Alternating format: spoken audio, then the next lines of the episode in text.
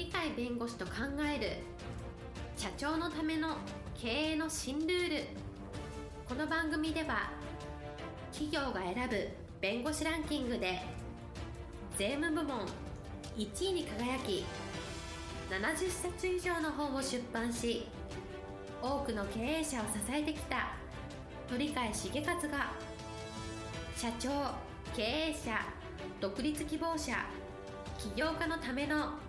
経営の新ルールについてお伝えしていきます。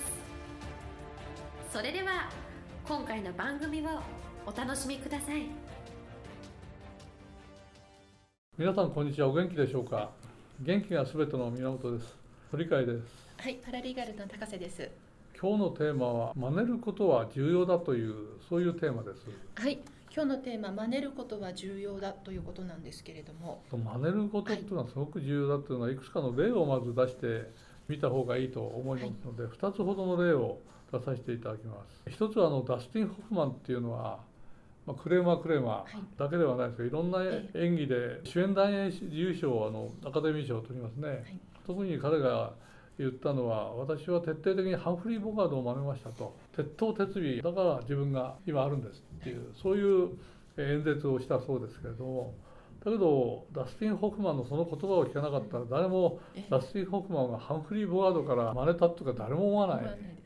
どちらかというとハンフリー・ボガードその渋いみたいな男らしさみたいなものを表現してるんだと思うんですけどダスティン・ホフマンはなんか弱そうだけどなんか優しさにあふれてるなっていう対極みたいな感じなのでそこは何で学んだってやっぱり本質的なところを学んで自分に合わせておそらく役柄っていうか演じ方を研究したんじゃないかと思うのでやっぱりあの自分と対極にあるようなもののが選びやすいから、はい、対極にある自分が驚かしたらちょっと足りないなと思ったらなんかあれハブリボカードみたいになりたいねって言ったけど結局自分の持ち味っていうのはそれじゃないよねと、はい、他のところにあの持ち味があるんだって分かって今の演技に変わったのかなという感じがするんですけどそういう意味ではやっぱり他人のものを徹底的に真似るってことは実は真似るんじゃなくてそれが実は自分らしさにつながってくるという自分より一段高いところに持っていくという。そういう意味ではやっぱりいい意味での学びの精神かなっていう感じがするんですね、はい、もう一つの例はピカソがありましてですね彼の言葉が大変有名なんですけど優れた芸術家は模倣しつまり真似し偉大な芸術家を盗むとすごいあの言い方をしてるんですけど、はい、芸術家の中では優れた芸術家ってすごいですけど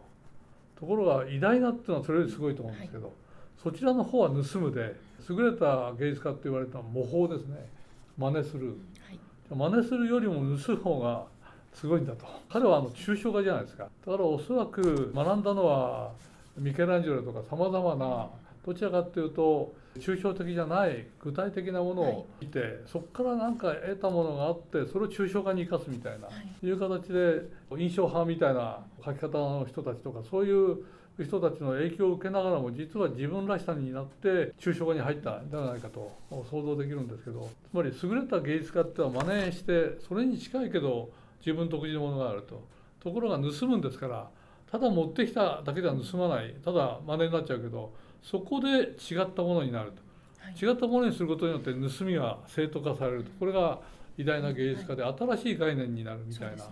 そういう意味では盗む方が上だよっていう言葉の使い方はきついですけどだけど学ぶっていうことはやっぱり進歩発展するための基礎なんですけどその世の中を変えるぐらいの従来の概念を変えるぐらいの変化をさせるものと、まあ、そこの延長線上にあるものとやっぱり違うんで、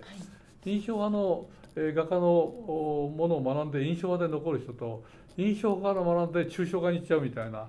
人とはやっぱり違うんでもちろん学ぶことも学び方なんで模倣も必要かもしれませんが同時にそれをさらに飛躍させるような盗むっていうやり方ここもあるんだよと。つまり同じ学ぶでも学び方を自分がどう選ぶか学ぶことによって選び方が変わってくるんだいやこの人種が綺麗だからこれに近い形これをこう表現したいねっていう印象で残る人とこれは本質はここにあるから別な形に思い切って変えちゃえっていう革命を起こすみたいな考え方とあるんでそれはそれぞれの個性だと思うんですけどやっぱりそういう意味では学ぶっていうことは何らかの形で真似をしないと学べないから何かの真似をするうちに初めから違った概念にしようと違った世界を作ろうっていう意図でやる人もいるかもしれないけどその学んでる過程で自分は別な形表現したいとか自分の形で自分を教育したいとかいうような形で変わってくるのは最終的にはその人の受け止め方真似から入るんだけど受け止め方によって違ったものの違い方が極端になるのか延長線上になるのかというのがあるのかなという感じするんで学ぶっていうことをもう少し深く考えるといいんじゃないかなと思うんですね。それと面白いのはね星野リゾートの星野社長っていうじゃないですか。はい、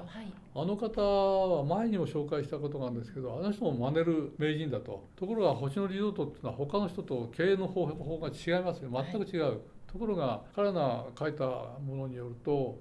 徹底的にいい本だなっていうの経営の本とかそういうのいい本だっていうのは本当にそれを全部100%真似ると。真似る結果として違ったものができますだから真似てそこのところを彼の自分の目線というのか考え方のレンズがあってそのレンズを通すことになると全く違ったものに変わると。したがってそこに何らかの姿勢というのか心構えというのはそういうプリズムみたいのを持ってて何もなくて学ぶのと違って学んで何をしようと彼はそれによって自分の新しい経営方法を編み出そうとしてこうやったらもっといいんじゃないかああやったらいいんじゃないかってただそれを全部模倣することから始めるっていうそこのことによって初めて全く違ったものに転換できるっていうのでおそらく表面だけ見て同じようなものを器用に絵を描くというのとそこを土台にして何かしようって初めから大きな意思を持ってる人とは違うのかなとだから同じ学ぶでも小さく学ぶ人と大きく学ぶ人あるいは転換世の中を変えるくらい学ぶ人とやっぱりあると思うんですね。そこは人の個性なんでよしあしはないんですけどやっぱりそういうものがあるんだってことを押さえておいて自分はどのぐらい変化させるんだっていうそこを学ぶっていうところに組み込むことが大事かなと思うんですね。そうですね。そのいろいろあるものを学ぶ真似たりとか盗んだりとか模倣したりとか、えー、それだけではなくってそれをさらにどうするかそ、ね,、れを自分のプリズムを通してどういうふうに変革させていくかっていうそういうことです、ね、私の場合は師匠が2人いるわけですね、はい、同じ弁護士だけど久保利先生っていうのと、はい。中村直人先生ってこの2人が私の実の師匠ですけど2人は個性があって、私がこう真似ようとしたんですけど、2人の特徴っていうのはそれぞれ違ってて久保利先生はどちらかというと革新的な考え方を持つ人、だけど法律をちゃんと抑えて経営的な発想でやるっていうセミナーの仕方をやる中村先生の場合は完全に法律家としての純粋な法律家として一番実用的な実践的なところを目指していく。同じ会社法とかそういうところやっててもつかみ方が違った。それが一緒に講義する形で僕は育ちましたからそしたらお二人の合わせたってうまくいくわけないと。いうので何をしたかっていうとお二人にないものは何もないかって言ったら法律のことを喋っちゃうとお二人が変化した法律のところと革新的な法律ともう一つは純粋に法律実務の最上位を狙うっていう発想のところと違ったところはね経営ってしかなかっただから法律家でありながら経営はしゃべるけど法律用語使わないみたいなそういうやり方をして自分の道を作ったことがありますけどやっぱり人を真似ようとしても自分はこの人たちみたいにはすごくないよ。逆に言うと真似ようとすると真似の対象の偉大さが分かる、はい、初めから真似る気がない時はそんなのないですよ、自分にできないよと、はい、そうするとあと残ってるのはこういう道だ、これが抽象化にいったからねいうような形があるのでやっぱり真似ようとして真剣になると自分の持ち合いと合わせて違ったところがやっぱり出てくる。じゃないかなと思うんでだから真似るっていうのはすごく大事で、ね、うん、学ぶっていうことはそういうところとの兼ね合いであとはどこぐらいの大きさにするか違いを出すかっていうのは自分の生き方だと思うんですけど、うんはい。えー、真似ることで自分のことも分かるということですね。分かるそうですね。だから真似るって大事ですよ、だけど単なる真似じゃなくて学ぶということで自分がそれによってどういくかということとつながってるから、やっぱり心構えの問題ではないかと思いますね。はい、え今日のテーマ真似ることは重要だでした。今日も元気な一日をお過ごしください。はい、ありがとうございます。本日の番組はいかがでしたか？この番組は毎週月曜日7時に配信いたしますそれでは次回の配信を楽しみにお待ちください。